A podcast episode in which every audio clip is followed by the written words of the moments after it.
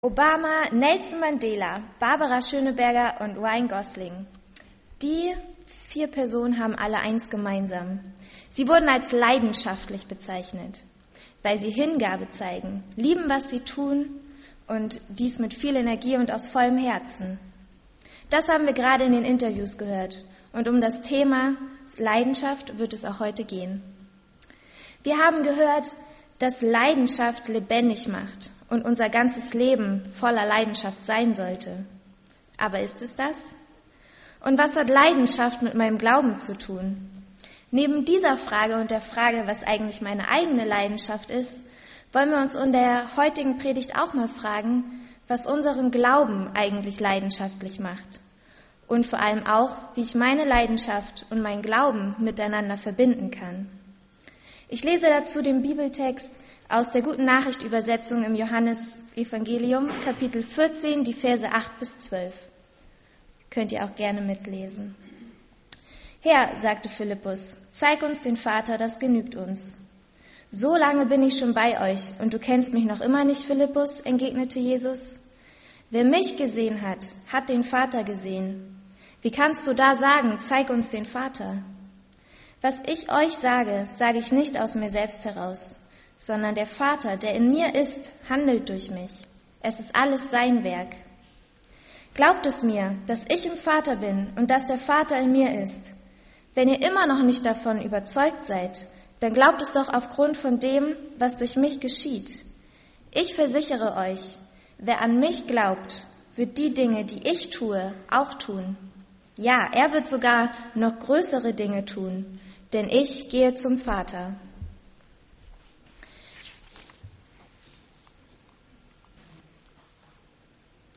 Ich möchte den Text in drei Abschnitten etwas näher betrachten. Zuerst nehmen wir uns die Verse 8 und 9 vor. Wir haben hier ein Gespräch zwischen Jesus und Philippus. Über Philippus lesen wir in Johannes 1, Vers 43 die folgenden Verse. Als Jesus am nächsten Tag nach Galiläa gehen wollte, traf er unterwegs Philippus.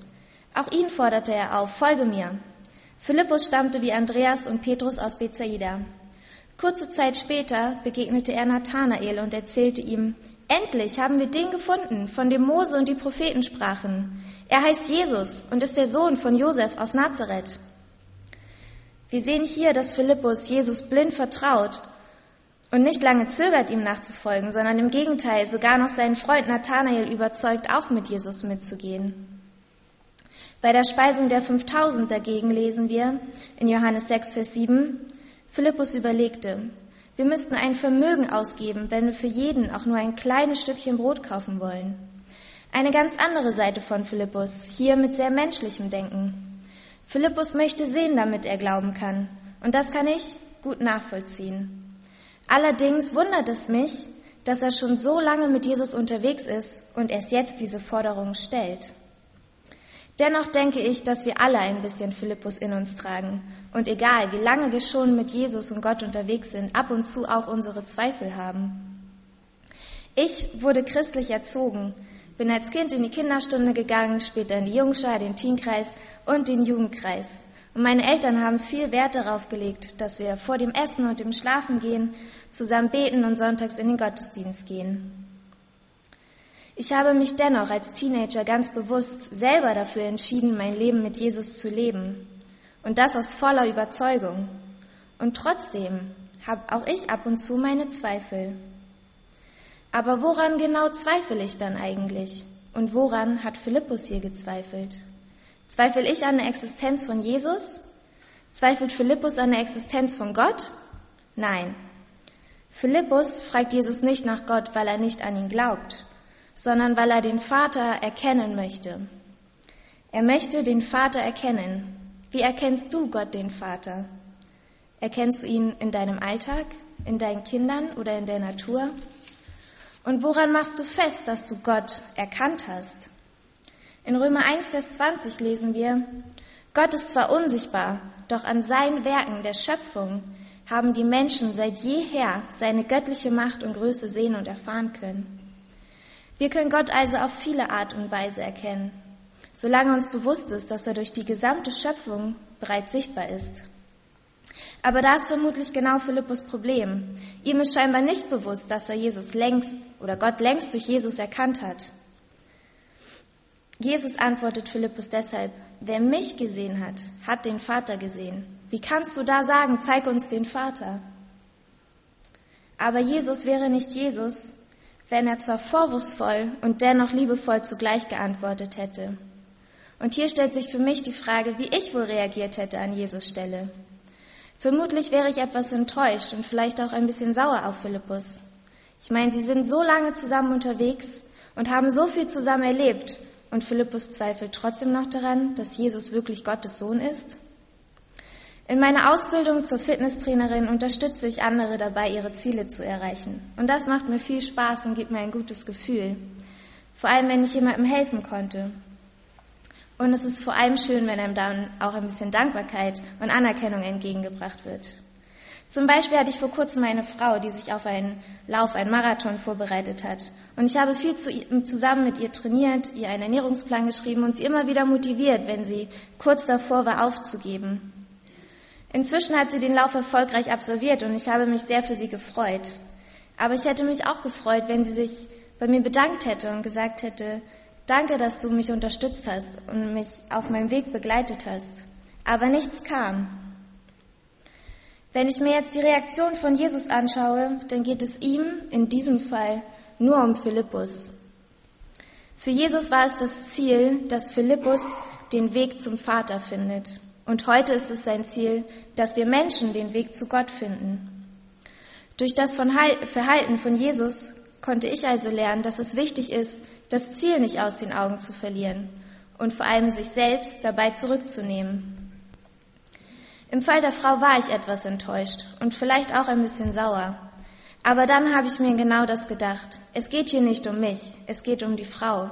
Sie hat ihr Ziel erreicht und kann stolz auf sich sein. Und ich sollte es auch sein. Wenn wir also reagieren, wie Jesus es tun würde, dann heißt das für mich, dass ich mich nicht unterkriegen lasse. Und wenn die Frau mich nochmal nach meiner Hilfe fragt, ich es gerne, sie gerne unterstütze. Es ist nicht immer einfach, das zu tun, was Jesus tun würde. Aber ist es nicht das, was uns Christen ausmacht? Wir wollen doch, dass andere Menschen Gottes Liebe in uns erkennen. So wie die Jünger Gott in Jesus erkennen sollten, richtig? Das ist das große Ziel.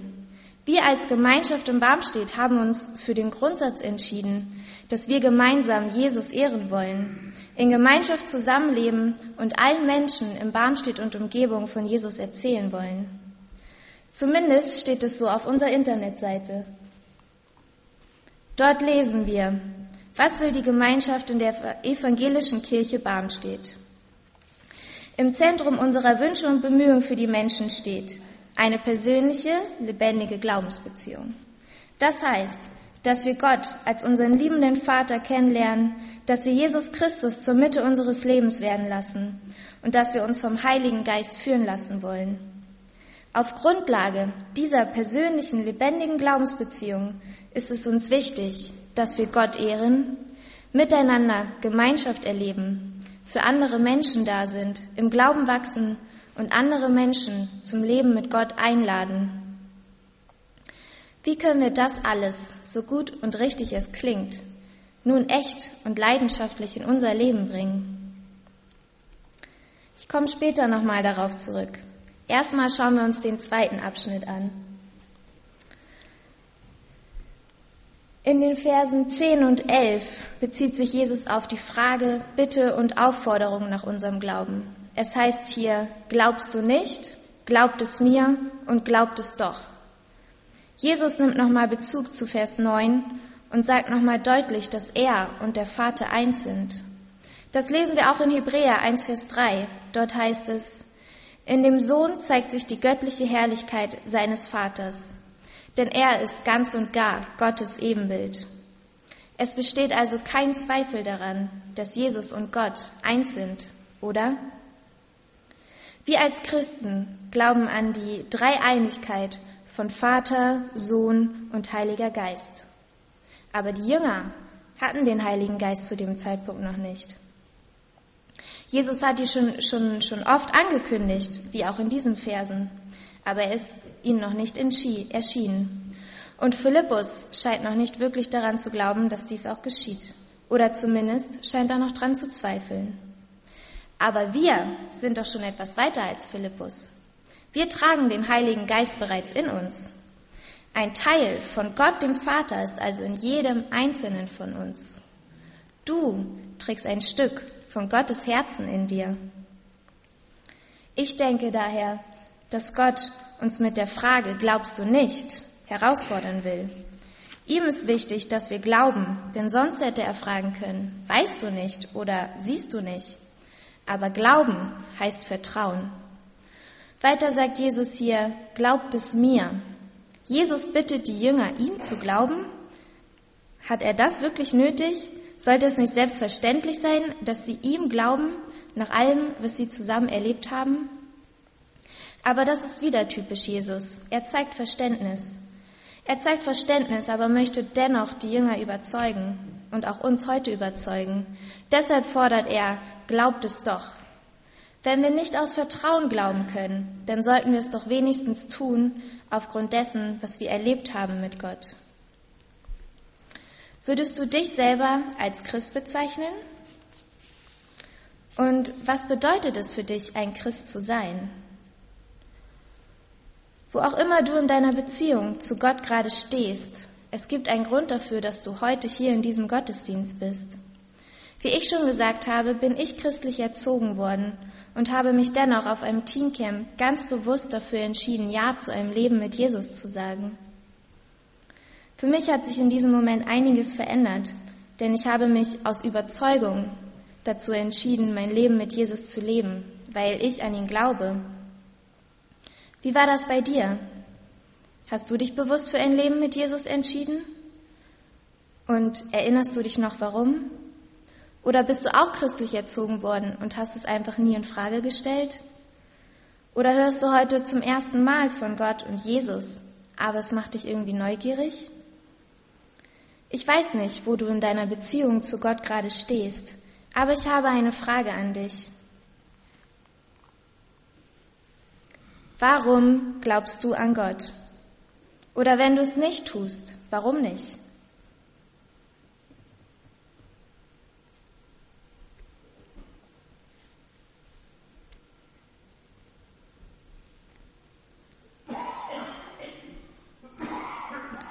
Vielleicht glaubst du an Gott, weil du nicht weißt, woran du sonst glauben sollst, weil der Urknall für dich keinen Sinn macht weil dir der Gedanke an ein Leben nach dem Tod gefällt und es dir somit auch die Angst vor dem Tod nimmt. Vielleicht magst du auch den Gedanken an Vergebung oder du weißt, dass Gott dich so liebt, wie du bist. Vielleicht glaubst du auch an Gott, weil du dich hier in der Gemeinde wohlfühlst und hier deine Freunde und Familie hast. Oder siehst du Gott als Quelle deines Lebens und findest Vertrauen und Vollkommenheit in ihm? Mach dir bewusst, was dein Glaube für dich bedeutet und erinnere dich immer wieder daran, warum du eigentlich glaubst. Kommen wir zum letzten Vers. Der hat es nochmal richtig in sich. Denn jetzt kommt das, wovon wir am Anfang gesprochen haben. Die Leidenschaft.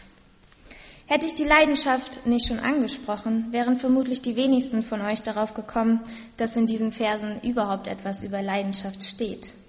Aber genau deswegen habe ich mich für diesen Text entschieden. Umso länger ich mich damit beschäftigt habe, umso mehr tolle Dinge sind mir aufgefallen. Erstmal kommt hier der Auftrag von Jesus. Aber Jesus beauftragt nicht, ohne gleichzeitig zu begaben, und begaben hat doch auch immer etwas mit Leidenschaft zu tun. Jesus sagt hier nicht, dass wir von ihm erzählen sollen oder andere von unserem Glauben überzeugen. Er sagt, wer an mich glaubt, wird die Dinge, die ich tue, auch tun. Er stellt uns also mit ihm auf eine Stufe und überträgt uns die Verantwortung. Das ist gleichzeitig die große Ankündigung des Heiligen Geistes. Und in Johannes 10, Vers 37, die folgenden Verse, sagt Jesus zu den Jüngern, wenn ich nicht Gottes Werke tue, braucht ihr mir nicht zu glauben. Vollbringe ich sie aber, dann glaubt doch wenigstens den Werken, wenn ihr schon mir nicht glauben wollt. Damit ihr endlich erkennt und einseht, dass der Vater in mir ist und ich im Vater bin. Jesus wiederholt sich mit diesem Vers also eigentlich nur. Und ich finde, es ist eine ziemliche Ehre zu wissen, dass man berufen wurde, dieselben Dinge wie Jesus zu tun. Wir wurden alle berufen, aber unterschiedlich begabt. Und da kommen wir zur Frage der Leidenschaft. Wie wurdest du begabt? Wo ist deine Leidenschaft? Ist es vielleicht deine Familie, der Garten, die Blumen, das Reisen, Kochen, Lesen, deine Arbeit? Und was bedeutet deine Leidenschaft für dich? Für mich ist Leidenschaft etwas, für das ich bereit bin, alles zu geben. Egal ob es Geld, Schmerz, Zeit. Für meine Leidenschaft investiere ich gerne, denn da bin ich in meinem Element. Meine Leidenschaft ist der Sport. Und ich habe das Glück, dass ich meinen Job mit meiner Leidenschaft verbinden kann. Ich teile meine Leidenschaft auch gern mit anderen. Wenn ich zum Beispiel mit meinem Vater joggen gehe oder im Kurs, äh, im Fitnessstudio einen Kurs gebe. Es gibt mir ein unglaublich gutes Gefühl, wenn ich meine Leidenschaft mit anderen teilen kann. Und ich denke, jeder von, von uns weiß, wie gut es sich anfühlt, wenn wir andere mit unserer Leidenschaft angesteckt haben. Wenn die Rosen im Garten schön blühen oder man sich die Bilder von der letzten Reise anguckt. Das macht uns glücklich. Und weil Gott möchte, dass wir glücklich sind, hat er in jeden einzelnen von uns ganz unterschiedliche Leidenschaften gelegt. Auf ganz unterschiedliche Art und Weise. Gott möchte uns gebrauchen und das macht er hier in diesem Vers ganz deutlich. Gott ist glücklich, wenn wir unsere Leidenschaft ausleben und das am besten in seinem Namen. Wir sollen also nicht nur eine Leidenschaft haben, sondern sie vor allem auch leidenschaftlich ausleben. Ich bin ein leidenschaftlicher Mensch. Zumindest wird mir das oft gesagt. Ich denke allerdings, dass wir alle leidenschaftlich sind, nur nicht jeder es auslebt. Leidenschaftlich sein bedeutet für mich, ganz in seinem Element zu sein seine Leidenschaft Tag und Nacht ausüben zu können. Man ist bereit, einiges zu opfern und man möchte der ganzen Welt von der Leidenschaft erzählen.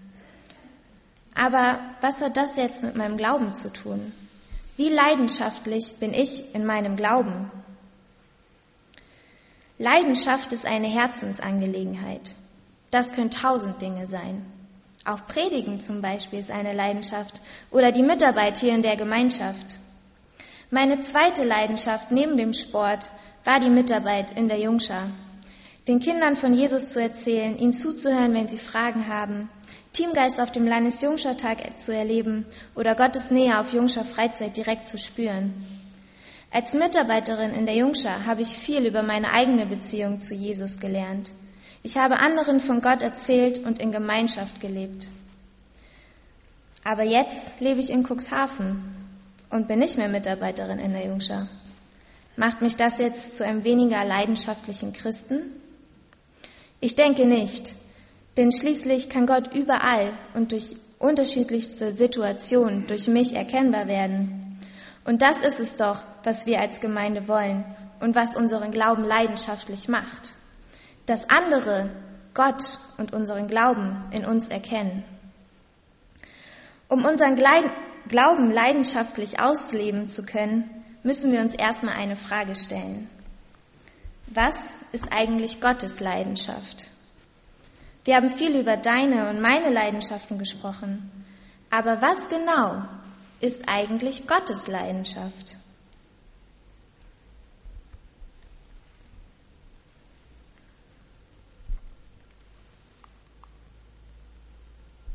Du bist Gottes Leidenschaft.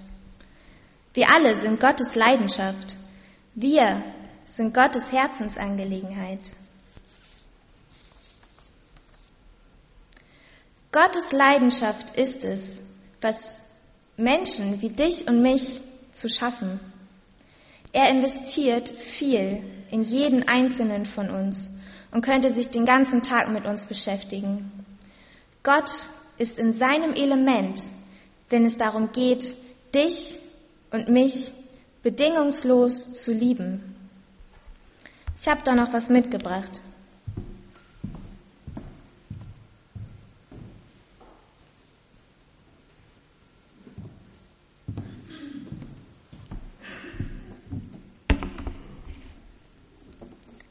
Zwei Herzen.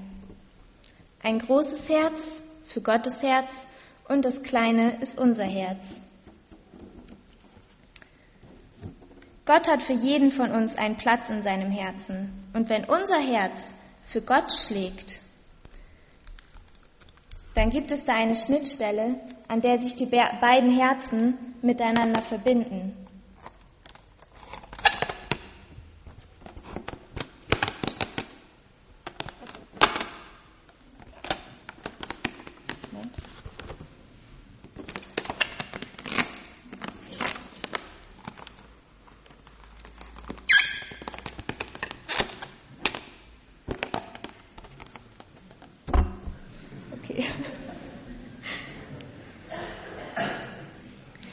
Wenn sich die beiden Herzen miteinander verbinden, ist unser Herz also ein Teil von Gottes Herzen.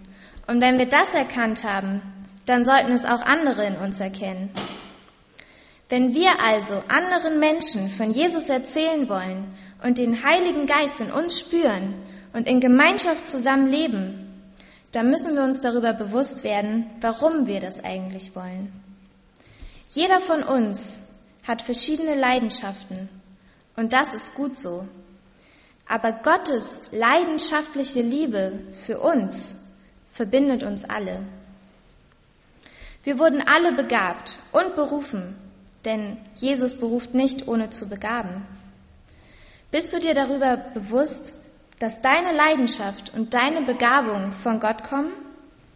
Wenn du an ihn glaubst, dann kannst du große Dinge tun. Nutze deine Leidenschaft und Gottes leidenschaftliche Liebe, um große Dinge zu tun oder zu erreichen. Wenn du zulässt, dass sich Gottes Herz und dein Herz miteinander verschmelzen und damit seine leidenschaftliche Liebe für dich und deine eigene Leidenschaft sich miteinander verbinden, dann nutze das, um Gott für andere sichtbar zu machen Egal, ob hier in der Gemeinschaft, auf der Arbeit oder in der Schule. Wichtig ist, dass dir immer bewusst ist, aus welchen Gründen und vor allem für wen, nämlich Gott, den himmlischen Vater, du es tust. Wir handeln im Auftrag Gottes so, wie Jesus es getan hat. Und für die kommende Woche möchten wir euch eine Postkarte mitgeben, die dich immer daran erinnern soll, dass du mit deiner Leidenschaft große Dinge tun und erreichen kannst. Denn du bist Gottes Leidenschaft. Sei dir dessen bewusst und lebe danach. Amen.